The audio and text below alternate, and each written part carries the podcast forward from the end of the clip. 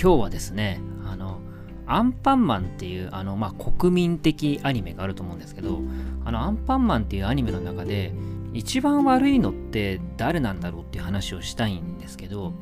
でまあこういう話をした時に多分真っ先に思いつくのは、えー、バイキンマンなんじゃないかっていうことだと思うんですね。でまあ確かにバイキンマンって街の人たちに、まあ、結構嫌われていますし、まあ、それはこうバイキンマンが悪いことをすることによってこう街の人たちも、まあ、バイキンマンにあんまりいいイメージを持ってないっていうこともあると思うんですけどでまあ実際にこう悪いことして、まあ、アンパンマンに何回も成敗されてますんで、まあ、確かにバイキンマンも悪いといえば悪いんですけど、まあ、私は一番悪いのはバイキンマンではなくてもっと悪い黒幕がいるなと思ってるんですね。でまあそれが誰かっていうと私はあのドキンちゃんなんじゃないかと思ってるんです。で実際にこれあのアンパンマンの中で実際にあったお話なんですけどあの SL マンっていうこう機関車トーマスみたいな列車に顔があるようなあのキャラクターがアンパンマンの中に出てくるんですけどその SL マンが果物をあの運んでいる時にこうバイキンマンとドキンちゃんにまあ見つ見つかってっていうか、まあ、普通に出くわしちゃってでそしたらそのバイキンマンとドキンちゃんが果物運んでる SL マンをあの追っかけ始めてで SL マンはずっとこう追っかけられるんでひたすら逃げてで山の中に逃げたりトンネルの中にこう逃げたりずっと逃げてるんですけどもうしつこくしつこく追われ続けてで最終的にこう崖の端まで SL マンは追い詰められたんですね。でそしたらそのバイキンマンのその、まあ、作ったマシーンに一緒に同乗していたその、まあ、一緒に乗っていたドキンちゃんがバイキンマンの耳元であの SL マンを崖から突き落としちゃいなよって言ったんですね。で私はあのそれを見てえーと思っていやそんなことをすると思って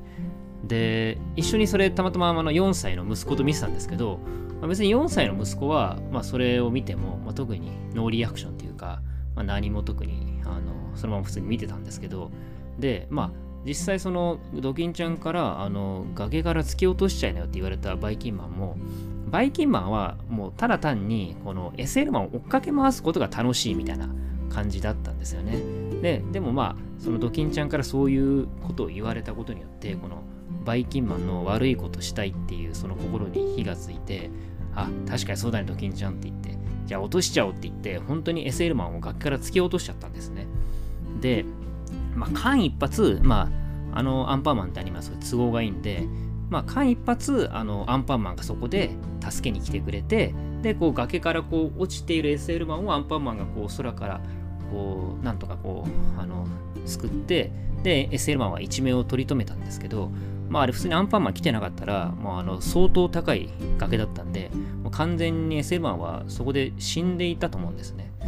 で、まあそういうですね、ちょっとその、なんて言うんですか、あの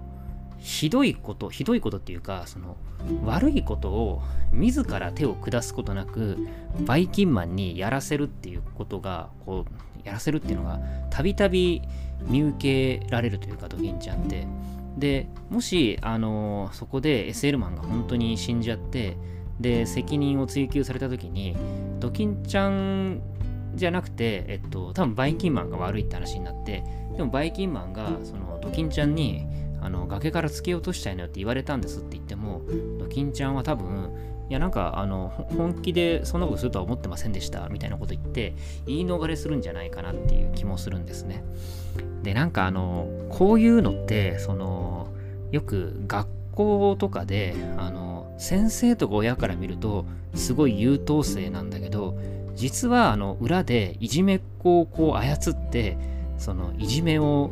あの間接的にしてる優等生みたいのがなんかたまに学校にまあ実際にいたりとか、まあ、よく学園ドラマでそういうキャラクターって出てきたりすると思うんですけど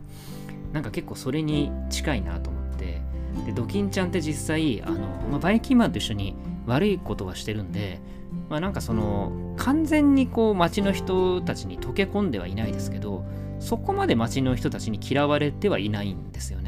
で実際そのドキンちゃん単体で町の人たちの方町の人たちのところに行くと結構町の人たちはドキンちゃんを受け入れてくれるんですよ。でアンパンマンなんかもあんまりドキンちゃんに対しては悪いイメージをそんなに持ってないし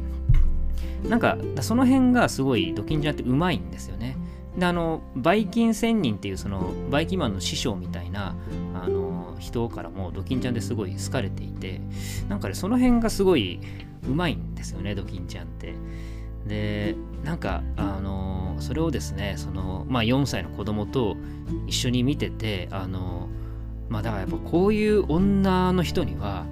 気をつけないとダメだなと私も思ったしそれをこのアンパンマンを通じて、まあ、息子にもあの教えていく必要があるなと思って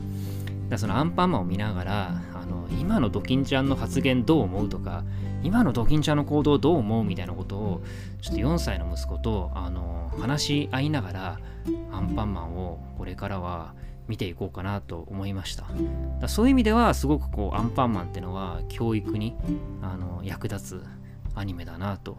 改めて思いました。だ私は今のところ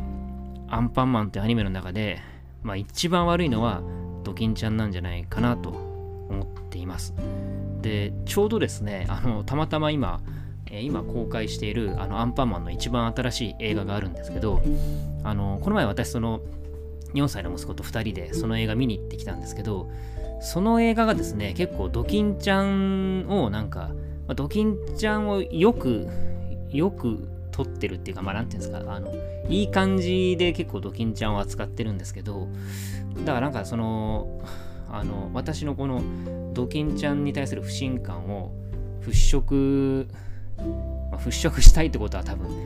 あの制作者側はそんなそんな意図はないと思うんですけど、もちろん。まあでもその、あの、ドキンちゃんに対して持ってる悪いイメージを払拭できるかと思いきや、やっぱりね、その映画の中でも、あの、ちょっとその行動はおかしいんじゃないの、ドキンちゃんって思うシーンとかあったんで、まあ、結局はそのドキンちゃんに対しての私の不信感っていうのは、の、未だあの消えてはいないんですけど、だまあそうですね。だ私は、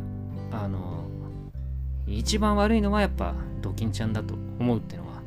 えー、変わらずその映画を見ても思いましたんで、えー、まあ、はい。そんな感じで私は、はい、アンパンマンの中で一番悪いのはドキンちゃんだと思っています。というお話でした。ではまた。